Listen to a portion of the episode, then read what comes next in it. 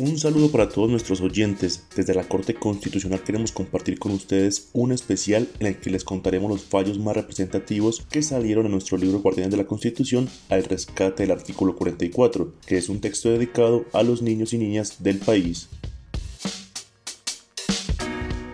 Hoy les contaremos de dónde viene la Constitución Política de Colombia de 1991 y para leer ese texto me acompañará una niña bogotana de 10 años. Hola, mi nombre es Eugenia, tengo 10 años y nací en Bogotá. Yo les voy a leer eh, Guardianes de la Constitución al rescate del artículo 44. La constitución política no siempre ha sido la misma. Nosotros cuidamos y estudiamos la constitución política de 1991, pero antes existieron otras constituciones.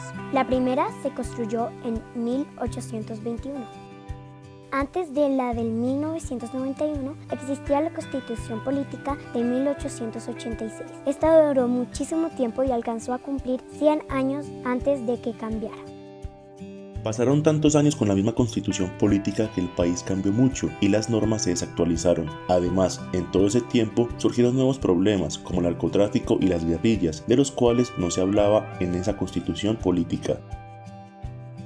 Por eso, en 1991, un grupo de estudiantes universitarios, consciente de que era el momento de hacer un cambio en el país, promovió la idea de renovar la constitución política. Este grupo buscó crear un pacto de convivencia que tuviera en cuenta la situación nacional y la voz de todos los colombianos y colombianas. En esa época estaban cerca unas elecciones en las que todos los colombianos debían votar por seis cargos diferentes pero ese grupo de jóvenes obligó al gobierno de esa época a agregar una pregunta más en la votación. ¿Está de acuerdo con reformar la constitución política para generar cambios políticos, sociales y económicos que beneficien al pueblo? A esta pregunta, la gran mayoría de los colombianos respondió que sí. Y así es como este grupo de estudiantes, que se llamó la séptima papeleta, es reconocido por haber logrado un cambio muy grande en la historia de nuestro país. Para acordar la nueva constitución política se conformó un equipo de personas que se llamó la Asamblea Nacional Constituyente, el cual debía llegar a acuerdos sobre las normas de convivencia del país, el funcionamiento del gobierno y los derechos que se protegerían. Después de esta gran asamblea, en la que participaron mujeres, indígenas, diferentes grupos religiosos, varios movimientos políticos y todo tipo de personas, nació la Constitución Política de 1991. Lo más importante de esta constitución política es que en ella se busca que participen muchas más personas y comunidades y que se protejan los derechos de todas las poblaciones existentes en el país, como los pueblos indígenas y campesinos, las comunidades afro, las personas con discapacidad y por supuesto las niñas, niños y adolescentes. Hubo muchos cambios entre la constitución política de 1886 y la de 1991, pero hay tres muy importantes. Número 1.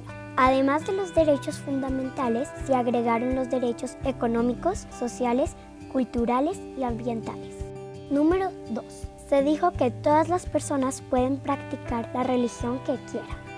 Número 3. Se acordó que la constitución política es la norma superior y que ninguna ley o manual de convivencia puede contradecir.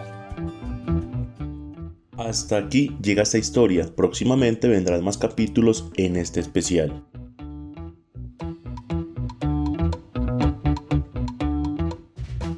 No debemos olvidar que el artículo 44 de la Constitución Política dice que todas las niñas, niños y adolescentes gozarán de la mayoría de los derechos consagrados en la Constitución, en las leyes y en otros tratados de Colombia.